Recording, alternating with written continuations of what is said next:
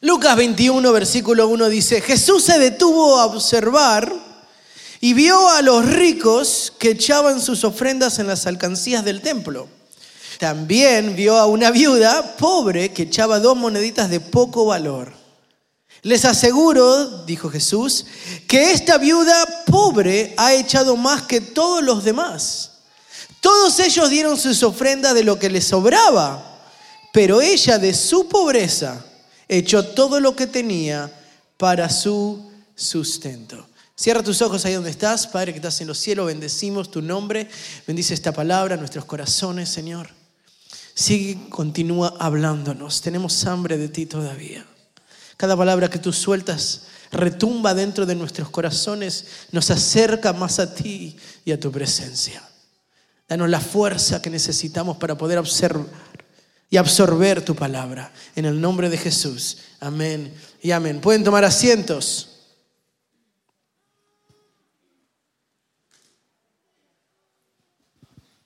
Qué interesante saber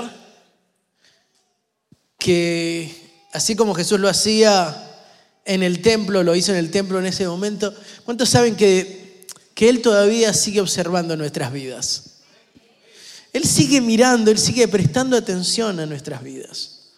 Él sabe que te duele el pie, sabe que estás cansado, con hambre, escucha tu corazón, sabe que, ¿por qué me puse estos tacones? ¿Eh? Él está observando, ¿por qué no desayuné temprano? Él sabe, Él está observando tu adoración. Y Jesús se encontraba en el templo haciendo exactamente eso. Veía qué es lo que estaban ofreciendo, poniendo, dice que observaba cómo echaban las ofrendas en la alcancía del templo. ¿Sabes que el Señor está observando lo que has estado ofreciéndole hoy? Esa adoración, tu tiempo, esas ganas de adorarlo, de servirle. Él ha estado observando cómo has levantado tus manos, Él ha observado tus lágrimas caer. Él ha estado observándote. Y no desde lejos, sino que de muy cerquita. Pero Él no solamente quiere ver, o Él no solamente ve lo que ponemos en el exterior, sino Él él observa la razón detrás, el resultado detrás de lo que nosotros damos, de lo que nosotros entregamos. O sea, Jesús observaba todo lo que los ricos, dice, daban. Daban mucho dinero, daban mucha plata.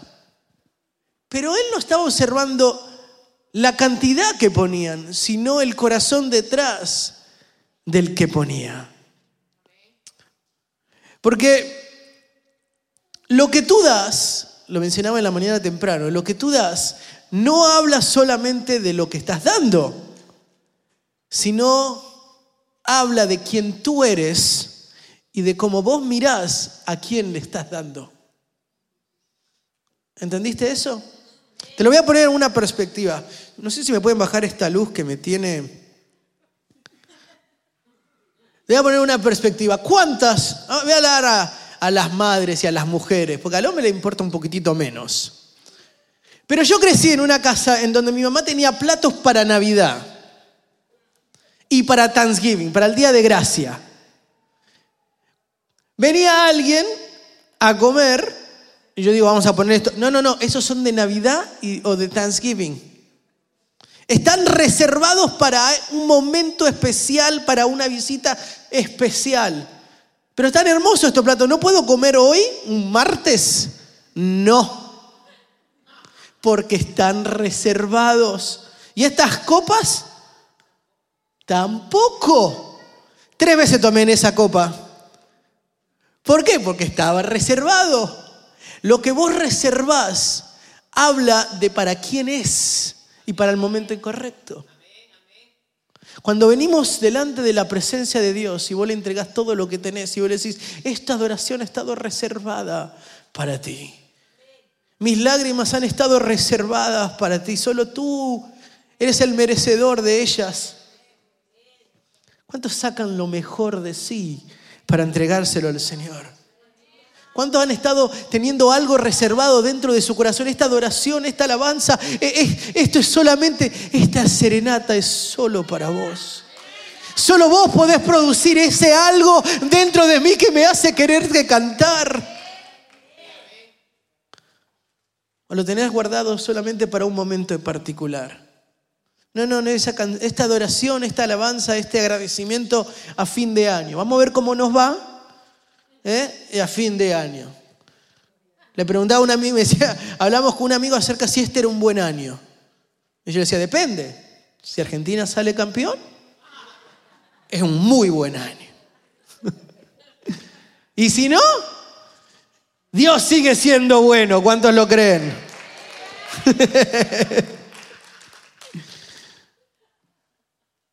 Pero Él todos los días tiene algo reservado para nosotros. Él no se lo guarda para una fecha en específico. Él todos los días, Él guarda algo para nosotros. Una palabra para confortarnos, algo para levantarnos, un susurro en el oído, un te amo, un todavía estoy contigo, no temas. Él todos los días tiene un piropo nuevo para darnos. Y así se encontraba Jesús observando a cómo todas las personas estaban entregando algo en la ofrenda. Por distintos motivos, por distintas cosas, había gente que entregaba. Y Jesús, como conoce el corazón y detrás de lo que sucede, empezó a ver que a unos daban solo por dar. No, daban mucha importancia, iban caminando rápido, agarraban el coso, tiraban ahí, si estaba arrugado o no, y solo, pum, tiraban ahí y ya está. No le daban mucha importancia. Si era para Dios, si era para honrarlo, si era en modo de adoración, si era en modo de alabanza, no importaba, solo estaban ahí porque estar y nada más. No había ninguna motivación, sin interés. ¿Habrá alguien acá que está sin interés? ¿Sin alguna motivación? ¿Está por estar? ¿Quemando tiempo nada más? Estoy, tengo nada que hacer, iba a dormir la siesta, pero mejor me quedo en la iglesia. ¿O estás con una motivación en particular?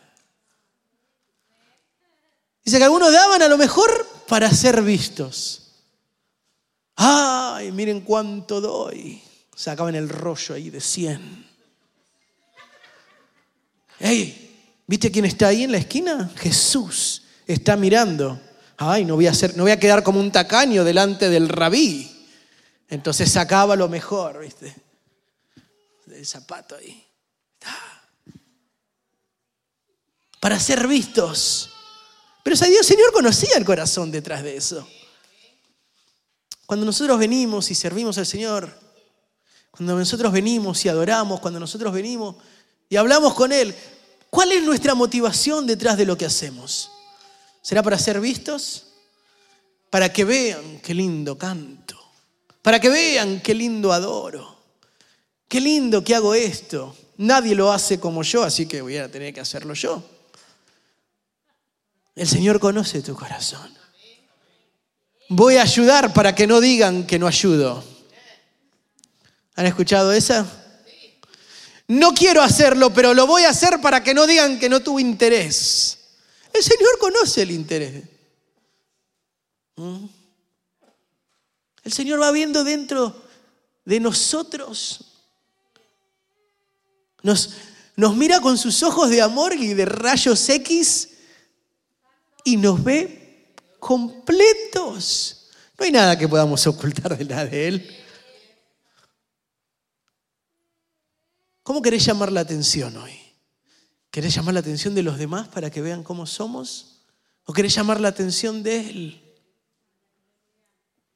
Queremos ocultar haciendo por afuera para poder tapar lo que realmente somos por dentro.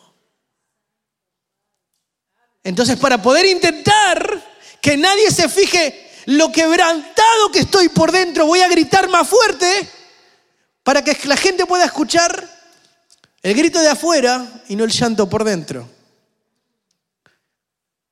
Voy a intentar hacer esto para que la gente preste atención solamente por lo de afuera, pero para que no vea lo de adentro.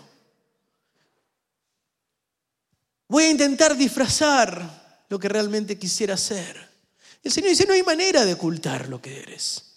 Lo que entregás, cómo lo entregues, yo sé el real motivo que está detrás de eso. Algunos solamente entregaban en la ofrenda porque estaban acostumbrados. Eso es lo que hacían, es lo que siempre han hecho. Iban a la iglesia, veían que estaba la cajita ahí, agarraban su moneda de siempre, ¡tac! y ponían. Por costumbre. No había un símbolo de agradecimiento, no había algo en particular dentro de ellos, era porque era lo que estaban acostumbrados a hacer. Todos los domingos voy al servicio y doy mi monedita. ¿Será que podemos estar acá en la iglesia adorando y cantando por costumbre? ¿O realmente por un amor en particular? No, lo que pasa es que yo siempre he venido a la iglesia. No sabría qué hacer un domingo si no. Siempre vengo. Es que me conozco todas las canciones, ¿cómo no voy a cantar? Es que lo que me gusta, es que lo que me sé, es que me crié en la iglesia, entonces es, es la costumbre. Si no vengo a la iglesia no sabría más qué hacer. Es acá donde están todas mis amistades. Es donde tengo los amigos todos. Cuando tengo una tía que quedó viuda y ella decía, y le decía, tía, ¿cómo estás? ¿Y qué estás haciendo? Y dice, estoy saliendo con las chicas. Chicas, ¿qué chicas? Las chicas, las amigas de ellas, todas de la misma edad. Ah, las chicas, dije yo. ¿Ah? Entonces a veces estamos así, es que vamos con las chicas a la iglesia, vamos con los chicos, porque es lo que hacemos en grupo.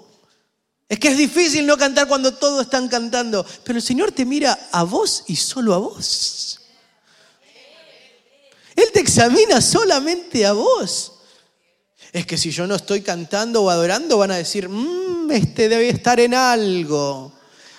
Ah, todos con los, ojos, con los ojos cerrados, levantando las manos y este no siente nada. Algo está pasando con el hermano. ¿Qué? Ah, no, esto. Entonces, mejor para que nadie diga nada, yo también me meto. El Señor mira y dice, pobrecito, ¿a quién vas a engañar?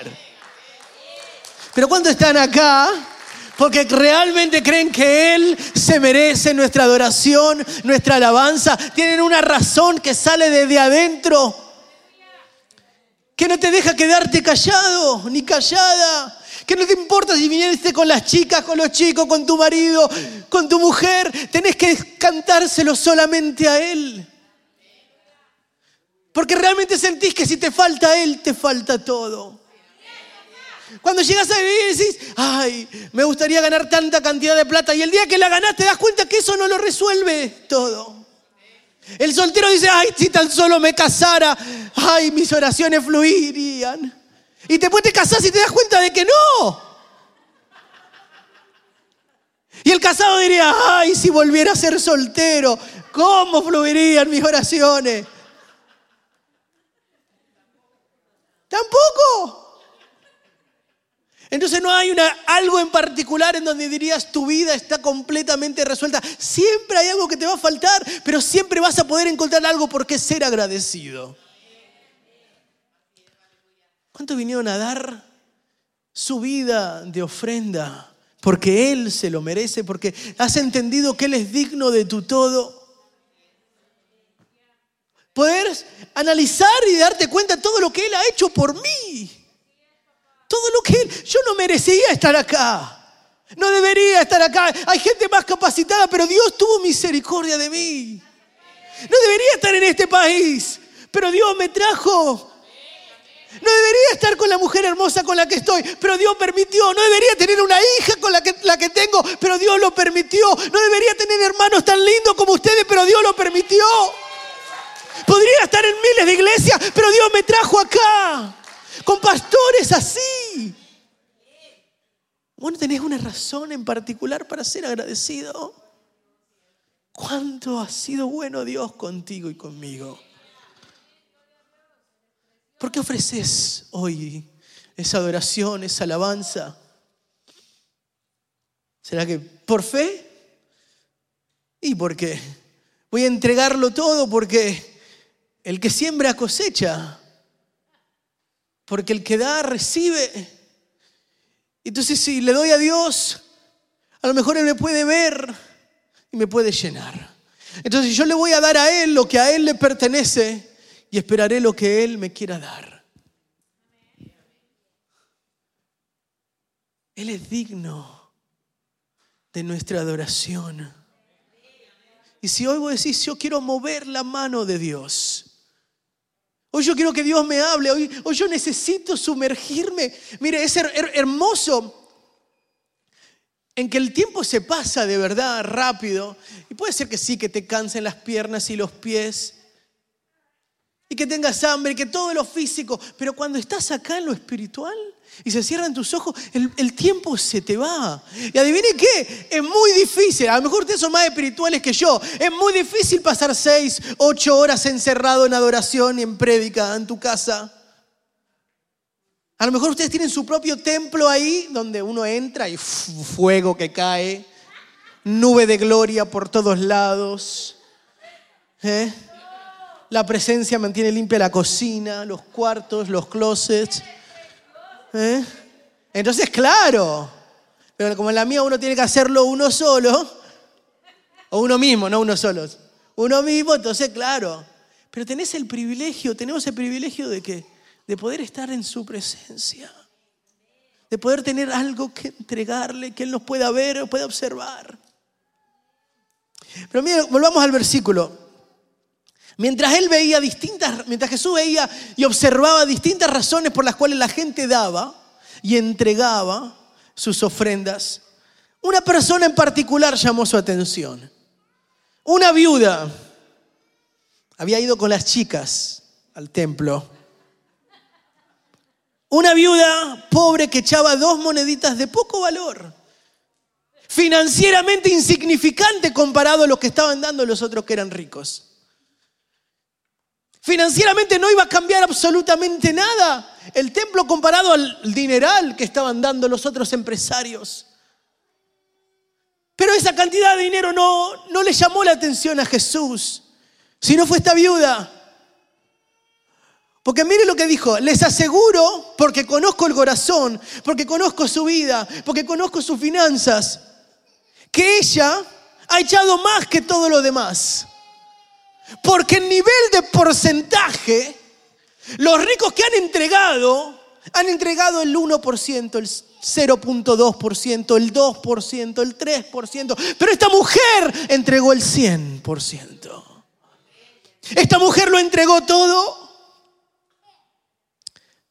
Todos ellos dieron sus ofrendas de lo que les sobraba, pero ella de su pobreza echó todo lo que tenía para su sustento. Ella entregó todo lo que pudiera sostenerla, lo que es mínimo para ti. Ella e-, era el todo de ella.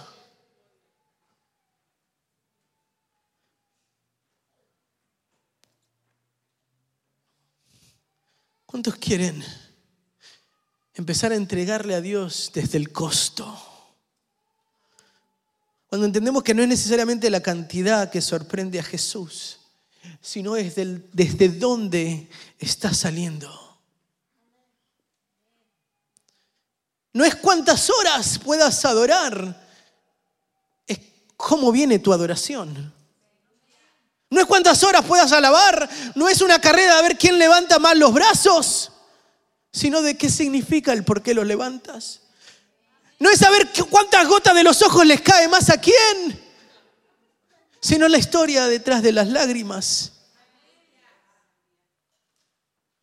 Cuando ofrendaste hoy, ¿cuál fue el motivo detrás? ¿Había un costo detrás de esa adoración? Porque no, ninguna adoración es igual a la, a la misma del otro. ¿Te ha tocado adorar en medio de la tormenta? ¿Te, ha tocado adorar en medio de Hablaba el domingo pasado en medio de la oscuridad. ¿Te ha, tocado en esos momentos difíciles donde no ves respuesta, donde no ves la luz al final del túnel y, todavía dices, Señor, sigo confiando en ti, sigo amándote? ¿Te ha tocado adorar cuando no ves ni siquiera que Dios se mueve a tu alrededor? Cuando no entendés lo que está pasando, decir, pero se supone que tu gracia y tu favor está conmigo, pero no me puedo dar cuenta de lo que está pasando. ¿Te ha tocado adorar en esa circunstancia? Cuando sabes que llegas al final de mes y, no te, y vos decís, Dios no sé de dónde va a venir para poder pagar. pero has elegido adorar. Entonces no me puedes decir que el que ha adorado en la tormenta es lo mismo que el que ha adorado en agradecimiento. Cuando salió de la tormenta, la adoración es distinta, la alabanza es distinta. El costo de adorar ha sido distinto. ¿Te ha tocado adorar con el corazón quebrantado? ¿Te ha tocado adorar desilusionado, lastimado? Es lindo adorar cuando todos te aplauden. ¿Te ha tocado adorar cuando todos se fueron? Cuando nadie te daba una mano en la espalda y te decía estoy contigo. ¿Te ha tocado adorar cuando sentís que nadie ve tu esfuerzo? Cuando sentís que sos uno más, nada más. ¿Te ha tocado adorar cuando sentís que tu esposa no te aprecia, tus hijos no te valoran? ¿Te ha tocado adorar en esa circunstancia? La adoración sale distinta. Cuando solamente querés refugiarte de Él, agarrarte de los brazos de Él y decir, déjame perderme en tu presencia por un instante. Déjame mirarme en el espejo que eres tú para ver en dónde estoy parado, porque no lo sé. Esa adoración en ese momento, esa alabanza en ese momento es mucho más distinta que la adoración cuando te ganas la lotería.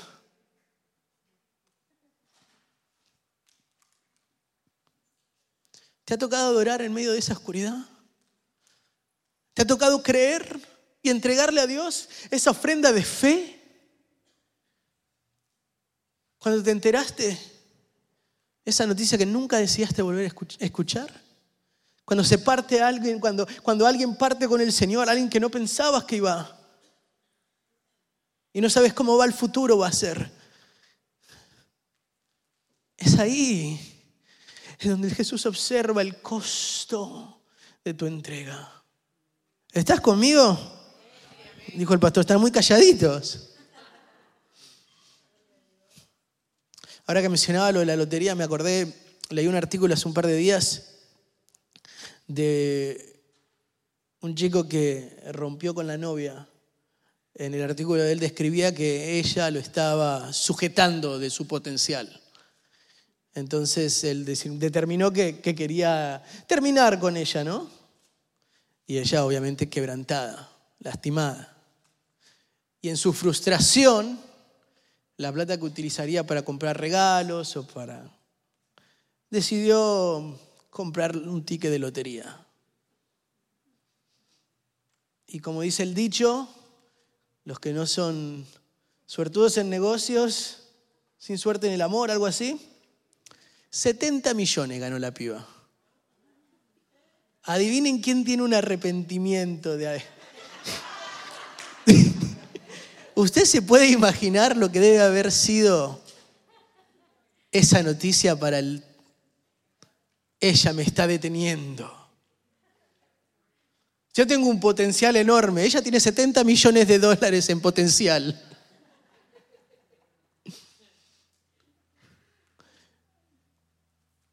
No es lo mismo la adoración de una chica que le acaban de romper el corazón a una chica que acaba de ganar 70 millones de dólares. Hay el precio en el costo detrás de lo que hacemos. ¿Te ha tocado adorar por fe? Donde no ves de dónde Dios pueda suceder algo, donde Dios pueda surgir algo, donde, cómo Dios va a ser. Ves que viene el ejército detrás y el mar está delante. Podés adorar por fe de que Dios va a abrir el mar y vas a pasar en seco. Podés adorar sin poder ver el resultado que va a llegar. Podés adorar por fe porque Él merece sin que puedas ver el resultado final. Él ya lo vio, podés adorarlo porque Él es sabio y los planes que Él tiene para ti son planes de bien y no de calamidad. Porque Él conoce tu historia.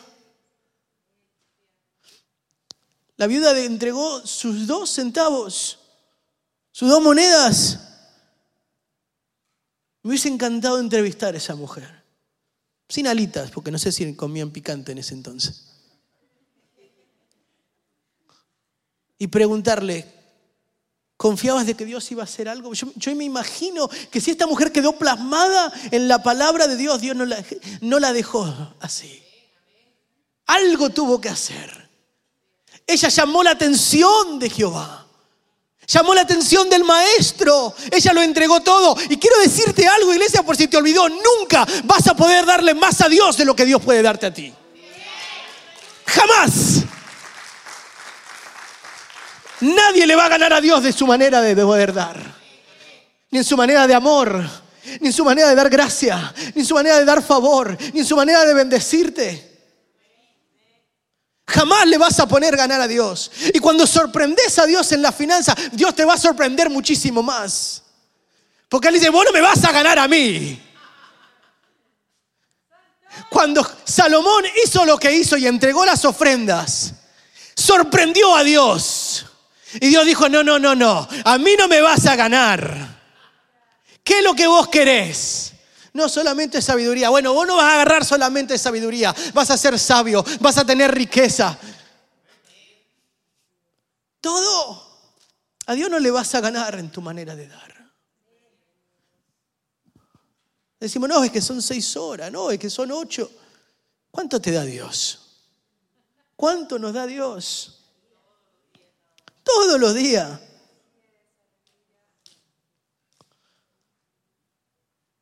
¿Te ha tocado adorar en agradecimiento? A lo mejor el presente no te da muchas razones, pero cuando pensás de dónde Dios te sacó, a lo mejor ahora no tenés mucho de qué estar agradecido. Entonces te pones a pensar de dónde Dios te sacó, de dónde Dios te trajo y te pones a pensar, Oh, Dios ha sido bueno conmigo. Oh, no, sí, ahora, ahora estoy acordando de que sí, más de una vez estuve en esta misma condición, pero Dios hace un par de años me sacó del, de una así o más difícil. Y si Dios lo hizo en ese momento, lo seguirá haciendo. Voy a adorarlo porque Él sigue estando en el control. Voy a seguir sirviéndole porque Él sigue siendo el merecedor. Él está en el control de todo. Pero el costo nos dolerá. El costo nos incomodará. Siempre recuerdo la historia que el pastor contaba acerca de, no me la acuerdo muy bien, la voy a arruinar, pero el, resumen era que le, le preguntaba, ¿y si te Dios te pidiera una vaca, se la darías? Y le dijo, ah, porque sabés que tengo una vaca, ¿no? Es fácil dar mucho cuando tenés mucho. Pero puedes darlo todo cuando tenés nada. El costo te incomodará. Te va a lastimar, te va a sacudir. El joven rico pensaba que lo tenía todo, lo tenía todo resuelto, una vida espiritual intachable. Pero él quería escuchar cómo Jesús lo iba a celebrar. Eh, yo tengo un, un resumen increíble. Todo esto es hecho de chiquito. Preguntá. ¿Hay algo que debería hacer para ganar la vida eterna? Vende todo lo que tienes, dáselo a los pobres y sígueme. Uh, el costo que me estás pidiendo es demasiado grande. Yo te aseguro que si le hubiese vendido todo y para seguir a Jesús, Jesús hubiese encontrado la manera de devolvérselo mil veces más. Porque si lo entregas todo por el maestro, nunca el maestro te va a dejar con las manos vacías nunca te dejará con las manos vacías. ¿Qué es lo que te cuesta que te toca enfrentar a Dios y entregárselo? ¿Será nuestro orgullo, nuestra libertad, nuestro cuerpo, nuestras decisiones, nuestro tiempo, nuestros sentimientos? Son esas cosas que Dios te quiere pedir que deposites hoy en la caja de ofrendas. Decir, no, pedime todo lo que quieras, pero esto, esto es mío, esto es solamente mío. El Señor quiere eso, eso que te cuesta, eso que tan difícil es. 2.50. Isaías capítulo 1, versículo 13. En inglés no pasa tan rápido en la hora. Libro de Isaías capítulo 1, versículo 13. Mire lo que le dice el pueblo de Dios, eh, lo que le dice Dios al pueblo de Israel. No me sigan trayendo vanas ofrendas. El incienso es para mí una abominación. Luna nueva, día de reposo, asambleas convocados. No soporto más con su adoración. No soporto que con su adoración me ofendan. Estoy cansado, le dijo Dios al pueblo de Israel. Porque yo quiero algo puro y genuino.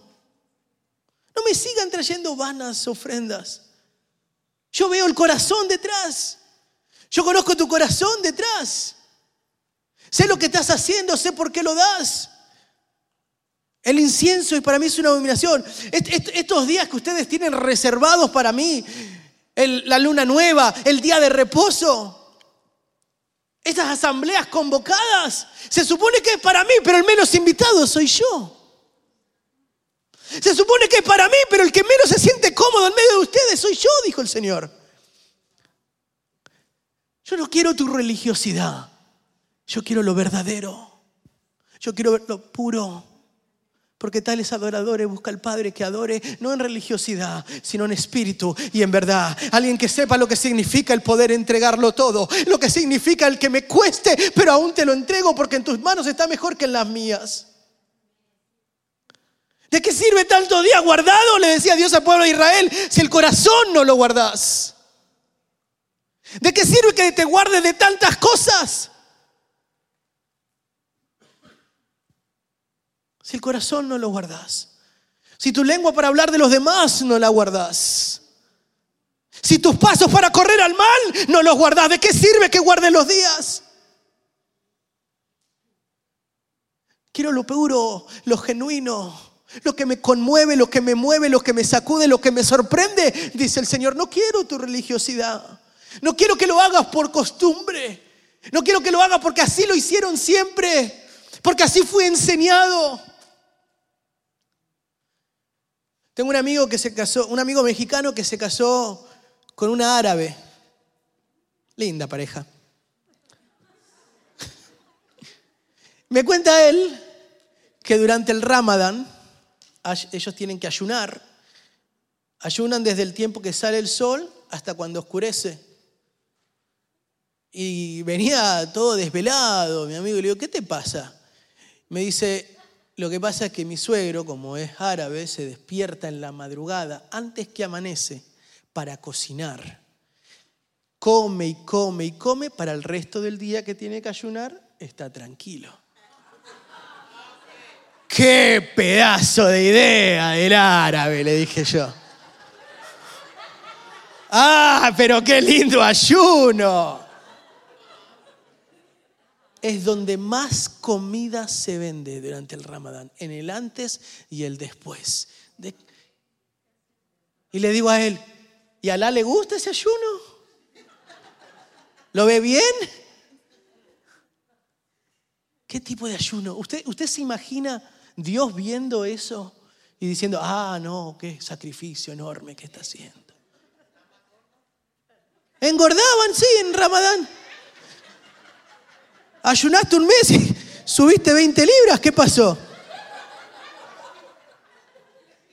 Eso no es sacrificio. ¿Para quién lo estás haciendo? Para eso ni ayunes. ¿Me entiende a qué, quiero llegar de, de, cuando Dios los mira? Le dice, eso no es. David dijo, no ofreceré a Jehová mi Dios algo que no me cueste. ¿Cómo voy a presentarme delante de Dios y decir, mira, esto es lo que me regalaron, toma, te lo doy? No, voy a entregarte lo mejor que tengo. Señor, quiero entregarte los platos que están reservados para Navidad. Las copas de Thanksgiving son tuyas. Lo reservado, lo mejor que tengo es para ti. No voy a entregarte nada que no me cueste. Mi adoración será genuina, mi alabanza será genuina, mi agradecimiento será genuino. Eso es lo que busca el Señor, un corazón humillado, contristo. Adoración es muerte, es muerte a mi yo, es, muerte a, mi persona, a mi ego, a mi orgullo. Es la mujer con el perfume de alabastro, en donde no le interesa lo que demás están haciendo.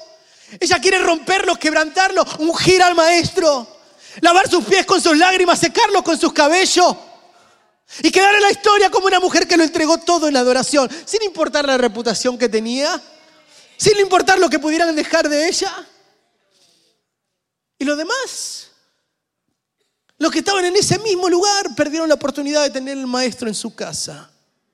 Hoy el maestro está acá.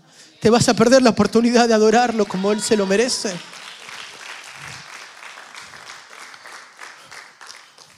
Voy a ir acelerando. Primera de Reyes 18:30. Ponemos rapidito para que no... Primera de Reyes capítulo 18 versículo 30. Dice, entonces Elías le dijo a la gente, acérquense. Así lo hicieron. Como habían dejado en ruinas el altar del Señor, Elías lo reparó. No sé cuántos recuerdan esta historia, pero en este momento Elías había confrontado a los profetas de Baal para ver quién era el verdadero Dios. Le habían preparado el altar y lo que querían era que clamar. Los profetas de Baal clamarían a Baal y si Baal era el Dios verdadero, fuego caería, descendería y consumiría el holocausto. Y si ellos no pudieran hacer, entonces Jehová Dios era el verdadero Dios. Elías oraría, el fuego agarraría el holocausto y lo consumiría. Pero mire dónde nos lleva en el versículo 18:30. Entonces Elías le dijo a la gente, acérquense, vamos a ver lo que Dios va a hacer. Así lo hicieron, se acercaron. Como habían dejado en ruinas el altar del Señor, lo primero que hizo Elías fue intentar repararlo. Muchos queremos que caiga el fuego sobre nuestras vidas, pero poco queremos arreglar el altar. Muchos queremos ver la manifestación de Dios en nuestra vida, la bendición, la gloria, pero pocos queremos arreglar el altar para poder ser preparados para lo que Dios quiere tener para nosotros. Un altar destrozado nos llamará al fuego de Dios.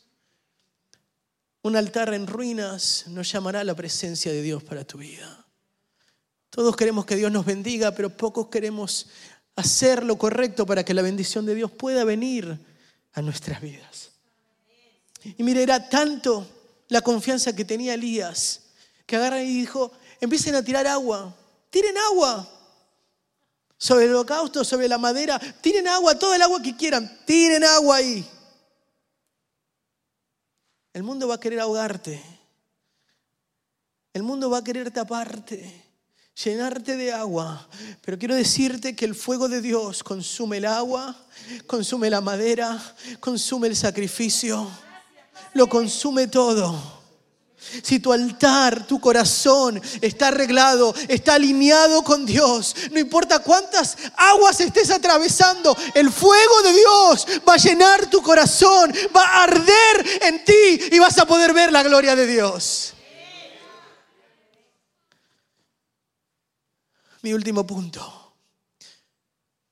Al igual que en la mañana me olvidé decirles cómo se titulaba el mensaje. Yo titulé el mensaje Frutas y Verduras.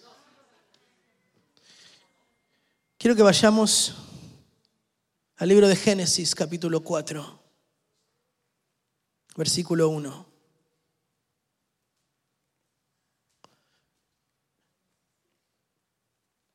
Dice, el hombre se unió a Eva, su mujer, y ella concibió y dio a luz a Caín. Y dijo, con la ayuda del Señor he tenido un hijo varón. Después dio a luz a Abel, hermano de Caín. Abel se dedicó a pastorear ovejas, mientras Caín se dedicó a trabajar la tierra. Tiempo después, Caín presentó al Señor una ofrenda del fruto de la tierra. Y Abel también presentó al Señor lo mejor de su rebaño, es decir, los primogénitos con su grasa. Y el Señor miró con agrado a Abel y a su ofrenda, pero no miró así a Caín ni a su ofrenda. Por eso Caín se enfureció y andaba cabizbajo. Esta es la historia de Caín y Abel, primeros hijos de Adán y Eva. mientras escribía esto me, me podía imaginar cuánta enseñanza Adán y Eva habrán tenido sobre sus hijos. Ellos estaban en el jardín del Edén, estaban en el centro de la presencia de Dios, acostumbrados a hablar con Dios cara a cara. El poder escuchar la voz de Dios, el poder saber lo que a Dios le gusta, lo que a Dios no le gusta. su propio fracaso, lo que los alejó de la presencia de Dios. Y en medio de toda esa enseñanza de padres, tienen que haberle enseñado a Caín y a Abel lo que significaba honrar a Dios con sus bienes. Honrar a Dios con ofrenda, honrar a Dios con el corazón. Y dice que Caín empezó a trabajar la tierra, se dedicaba a eso.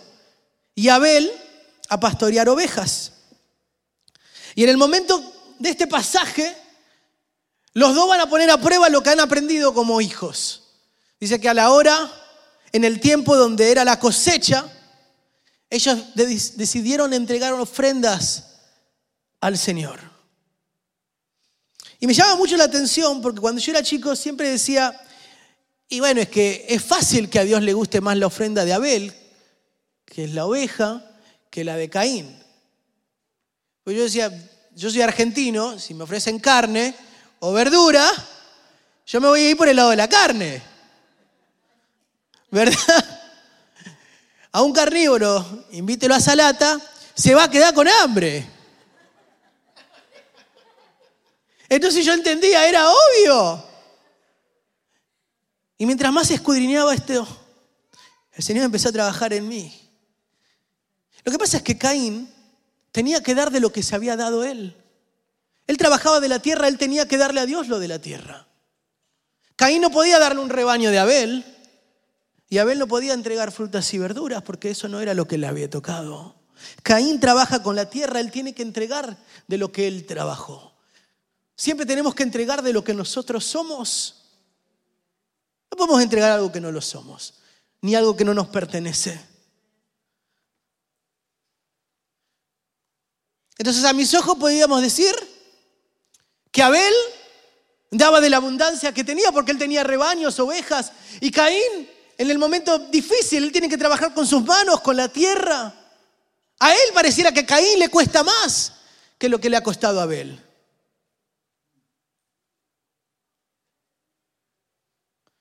A lo mejor tu ofrenda te ha costado más que a la de tu hermano. A lo mejor sentís que a todos los demás les toca, Dios los bendice con rebaños, con ovejas, pero a vos te ha tocado tener que trabajar la tierra. Y lo único que te toca dar es un poquito de lo que tenés, que a lo mejor son solamente frutas y verduras. Dios no te está pidiendo ovejas si no tenés ovejas. Pero si te tocó frutas y verduras, no seas como Caín y da la mejor fruta que puedas tener.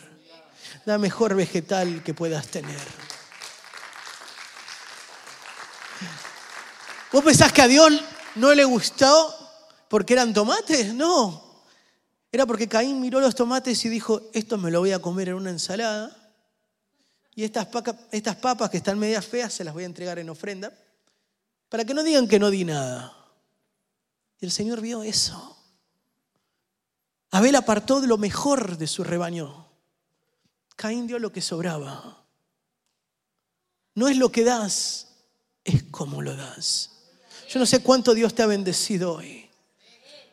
Yo no sé si te sentís como Abel, rodeado de ovejas y tenés mucho para dar. Bueno, de eso mucho da lo mejor de Dios, lo mejor para Dios.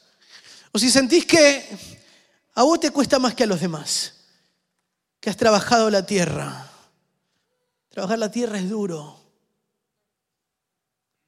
Pero si lo único que te da la tierra es frutas y verduras, aparta de ahí lo mejor que tienes para Jehová.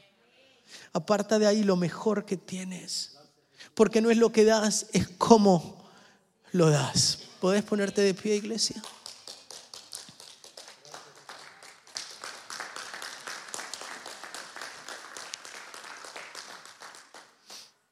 Yo no sé cómo está tu tierra en esta tarde. A lo mejor tu tierra son tus talentos, es tu posición, es tu cuenta de banco, es tu popularidad. A lo mejor sos un influencer. Yo no sé qué es lo que Dios te dio, pero puedes dar lo mejor que vos tenés para Él. El pastor predicó perfectamente de esto acerca de poder entregarle a Dios lo que Él te dio a ti. Tu cántico, tu canción, tu prédica, tu talento, tu música, tu tiempo, ¿qué es lo que les tenés que dar al Señor? ¿Qué es lo que has estado trabajando tanto en tu tierra? Hoy Él quiere examinar nuestro corazón y decirnos, te he estado observando. Siempre te observo. Aunque te sientes atrás, aunque pienses que sos uno más nada más, aunque seas nuevo, aunque has estado aquí 25 años, siempre observo. Y hace rato que encuentro un quebrantamiento en tu manera de cantar, en tu manera de adorar, en tu manera de servir, en tu manera de hablar. Yo digo, te entiendo, porque no es lo mismo adorar en medio de la tormenta que adorar en agradecimiento. Pero el Padre jamás va a pedirte algo que Él no haya dado primero. Dice la Biblia que en el cielo los ancianos se postran, quitan su corona y la ponen delante de Él. En ningún momento dejaremos de dar lo que a Él le pertenece. Siempre vamos a tener algo para dar. El Padre nos enseñó primero, porque el Padre dio su único hijo unigénito él dio primero. Y después vino Jesús y dijo, la vida no me la quitan, la vida yo la doy. Por ti y por mí.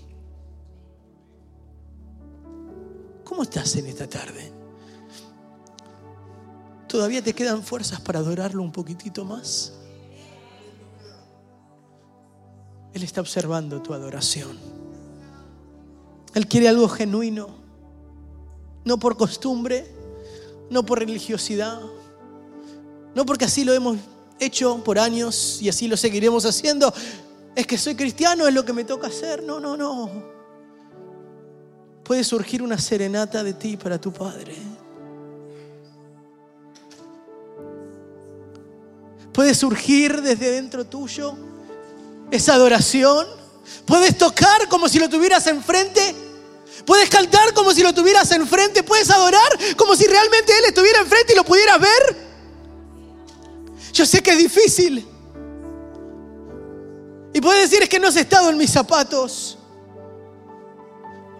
Es fácil adorar, es fácil creer, es fácil tener fe cuando tenés tu familia completa.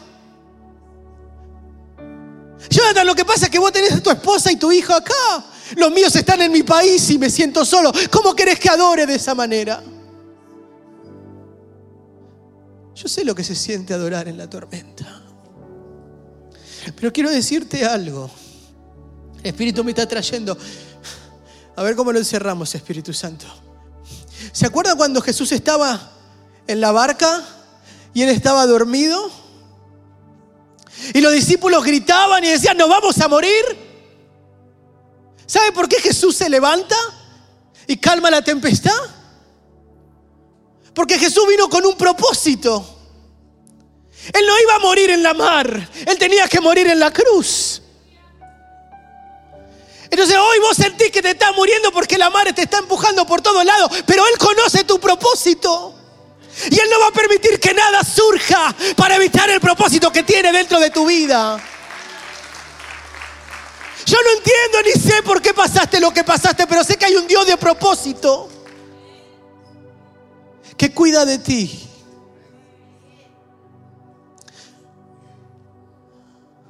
¿Puedes adorarlo igual? ¿Puedes seguir entregándole tu confianza? Él está observando. ¿Puedes seguir entregándole tu amor?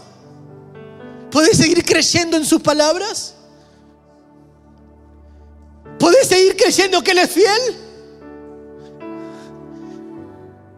Hoy Él se despierta para decirte, hay un propósito escrito, no tengas miedo, no te vas a morir sin antes ver lo que yo tengo planificado. Puedes adorarlo como si lo pudieras entender.